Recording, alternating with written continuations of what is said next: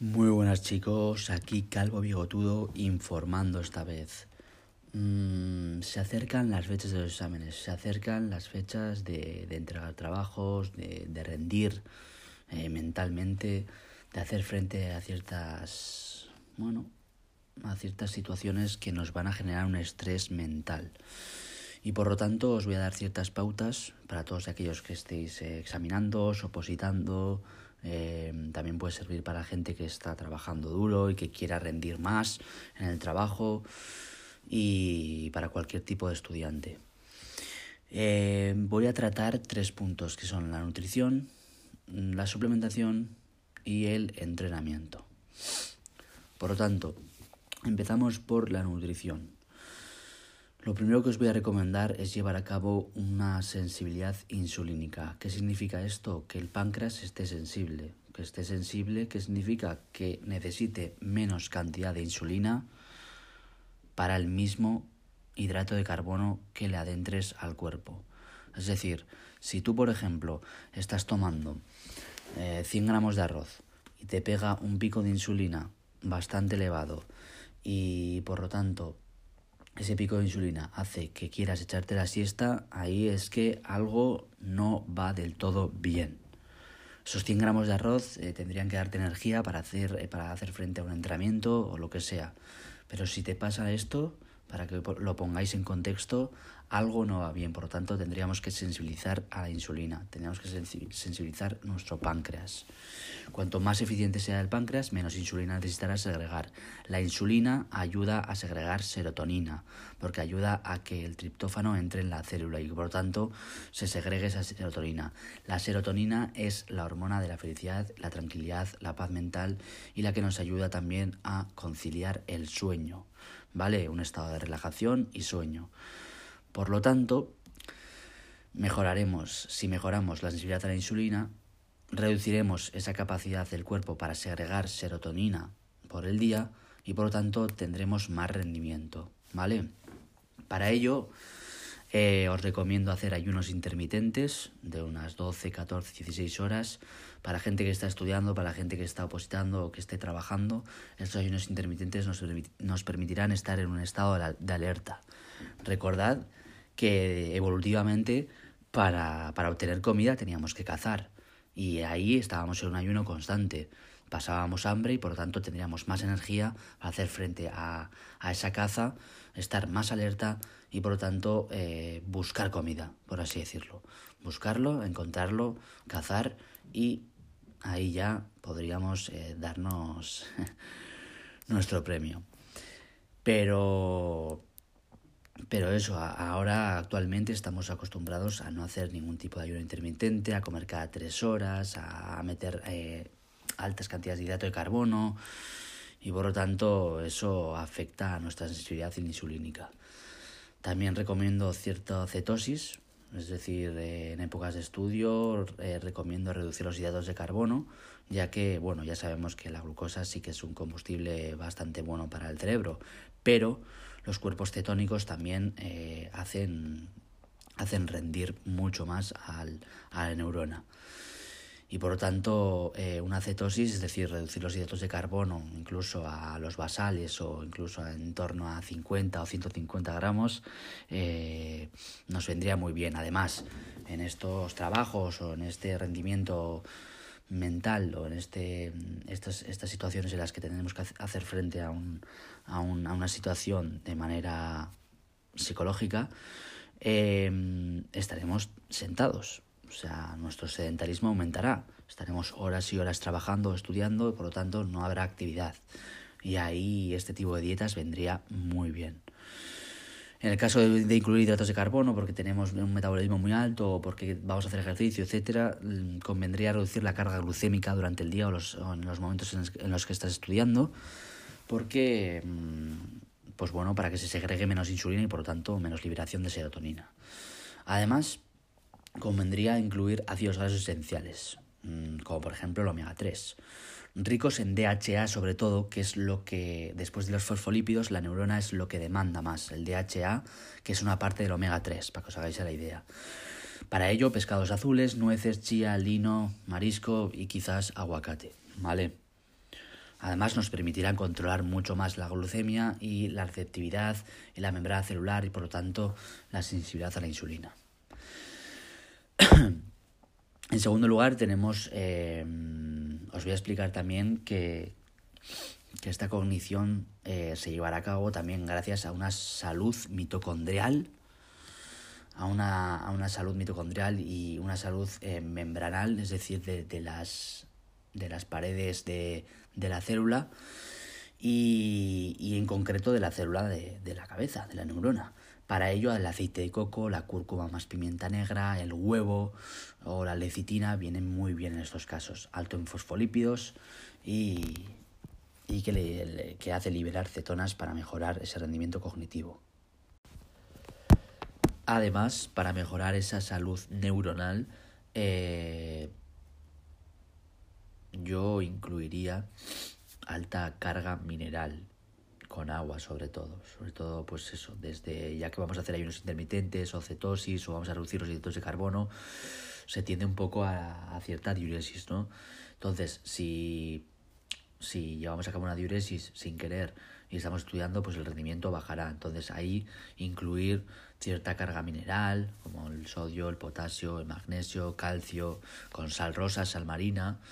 Eh, además, esa salud neuronal también la mejoraremos con fosfolípidos, eh, como el huevo, las nueces, el hígado, etcétera. La lecitina de soja, por ejemplo. Y también, también entra en juego la salud intestinal la salud intestinal como base de todo, como base del rendimiento físico, cognitivo, el estado de ánimo, porque tiene una correlación muy importante con las neuronas. Por tanto, en este caso, enzimas digestivas en forma de piña o papaya, que son las proteolíticas, que son las, las enzimas que, que digieren la, o que, que separan las células de la proteína. Probióticos como el kefir, los encurtidos, el chucrut, ayuno intermitente, como ya he dicho, y la reducción de la carga glucémica para que no se lleve a cabo una inflamación constante y demasiado elevada, aparte de la liberación de serotonina. Y estos serían los puntos a, a tratar en cuanto a la nutrición. Espero que estéis con papel y boli para que podáis apuntarlos. En cuanto al entrenamiento, pues recomiendo un entrenamiento de alta intensidad. Al final nos permitirá liberar ciertas hormonas como la serotonina, la dopamina, eh, eh, mejoraremos eh, las digestiones, mejoraremos las absorciones, mejoraremos el equilibrio hormonal, la sensibilidad a la insulina, la salud mitocondrial, mayor oxigenación y por lo tanto que más sangre pueda llegar al, al, al cerebro y, y nada, y para mantener la salud cardiovascular y que haya también más oxigenación, eh, recomendaría combinarlo también con trabajo LIS. Además, estos entrenamientos nos permitirán liberarnos, permitirán, eh, pues eso, como medio de, de, terapia, por así decirlo, para terminar el estudio y decir, mira, me pego un entrenaco y ya lo dejo todo hecho, me siento mucho mejor, endorfinas, dopamina, y, y, duermo mucho mejor después. Es decir, y estructuraría el entrenamiento por la mañana o al mediodía. No lo haría muy, muy de noche, ya que las endorfinas se liberarían, la, la, dopamina también, y el sistema nervioso estaría en funcionamiento y no nos dejaría dormir correctamente. Pero si lo hacemos por la mañana y después tampoco hacemos, un, tampoco hacemos una ingesta muy elevada de hidratos de carbono, a la noche dormiremos mmm, con, un, con un sueño mucho más reparador. La serotonina se liberará de mejor manera. Por lo tanto, la liberación de dopamina por la mañana, mediante un entrenamiento, mediante un ayuno intermitente, una cetosis, etc., nos permitirá eh, liberar ciertos neurotransmisores como la dopamina, las catecolaminas, que, como la adrenalina y la, la noradrenalina, que nos permitirán tener mayor alerta, estar más concentrados y poder rendir mejor mmm, en este tipo de, trabajos o de estudios o, o pues eso, o situaciones en las que tengamos que hacer frente de manera cognitiva.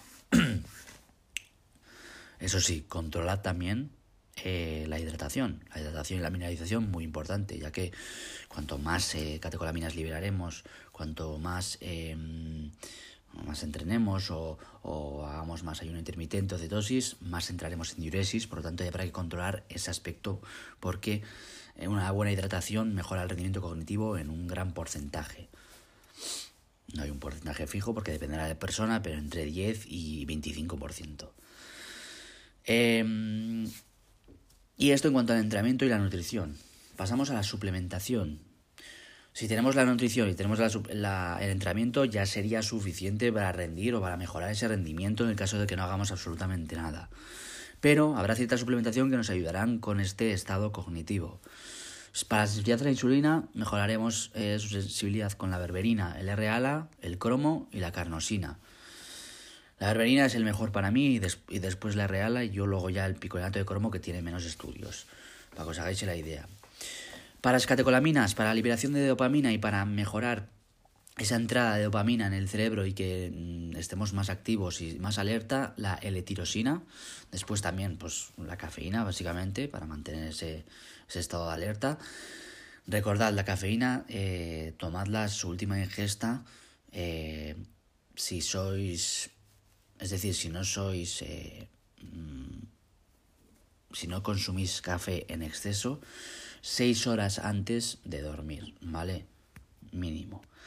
Después, para el sistema hormonal, pues la saguanda también nos ayudará a hacer frente a esas situaciones de estrés, nos ayudará a reducir el cortisol, nos ayudará a estar más enérgicos, más vitales por el día y además a liberar mejor la serotonina por la noche y poder descansar con mucho menos estrés. La rodiola, también, que es otro adaptógeno, que se llaman así, ya que se adaptan te hacen adaptarte a esas situaciones de estrés junto con la saguanda. El selenio también mejora el sistema hormonal y la tiroides. El DHEA, pero este ya lo tendríamos que pedir con receta.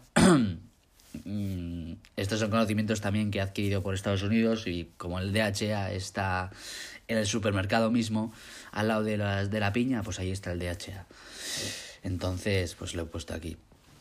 Eh, el ácido aspartico también nos vendría bien, la L-tirosina, como he dicho, y el kelp. El kelp básicamente es yodo. La alga marina kelp es yodo básicamente, que viene en cápsulas de 200 microgramos. Suelo ponerlo yo bastante en la dieta para mejorar ese estado hormonal por la mañana. En cuanto al tiroides, claro. Para la salud intestinal, probióticos enzimas, glutamina, Mm, glutamina antes de, cada comida o incluso si tenemos mm, mal tránsito, si la mucosa intestinal está afectada, ya que la glutamina, esto siempre lo digo, pero tan solo llega en un 2% de nuestro consumo de suplementación a la célula. El resto se queda en la mucosa intestinal haciendo de tampón. La vitamina A nos mejorará las paredes del intestino, sobre todo el delgado, y la cúrcuma más la pimienta negra mejorará siempre con pimienta negra, recordad, no no obtengáis la cúrcuma en especie, tan solo cúrcuma, añadid de pimienta negra porque mejorará un alto porcentaje, casi un 80% su biodisponibilidad y su efectividad. Mejorará todo tipo de inflamación que se pueda crear por, cualquier tipo de patología, estrés, em, consumo alto de hidratos de carbono, de, de grasas trans, etc. Después, un aporte como suplementación, un aporte de ácidos grasos omega 3, si estamos falto de ello, para mejorar esa, esa ingesta de, DHA y mejorar esa cognición. El aceite de krill también. Y para las neuronas, el sodio, potasio, magnesio y calcio. Básicamente un, un complemento mineral.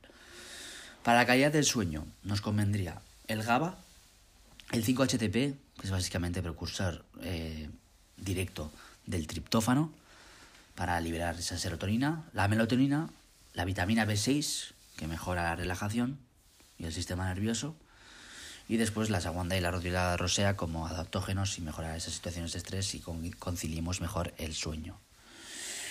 Hasta aquí todo lo que os puedo aportar sobre el rendimiento cognitivo. Eh, no hace falta que hagáis todo, pero con que hagáis uno de los puntos que os he marcado, seguramente mejoréis considerablemente. No os va a hacer aprobar un examen, eso ya os lo digo, no os va a hacer aprobar un examen si no tenéis ni puta idea, así que esto os va a ayudar a estudiarlo.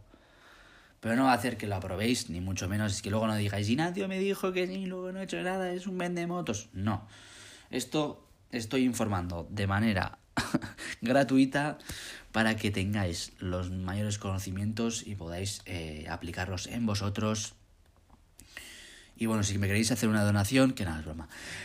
Pero para que podáis aplicaros vosotros y que os vaya lo mejor posible en vuestra vida. Así que nada, estudiantes, mucha suerte y a por todas.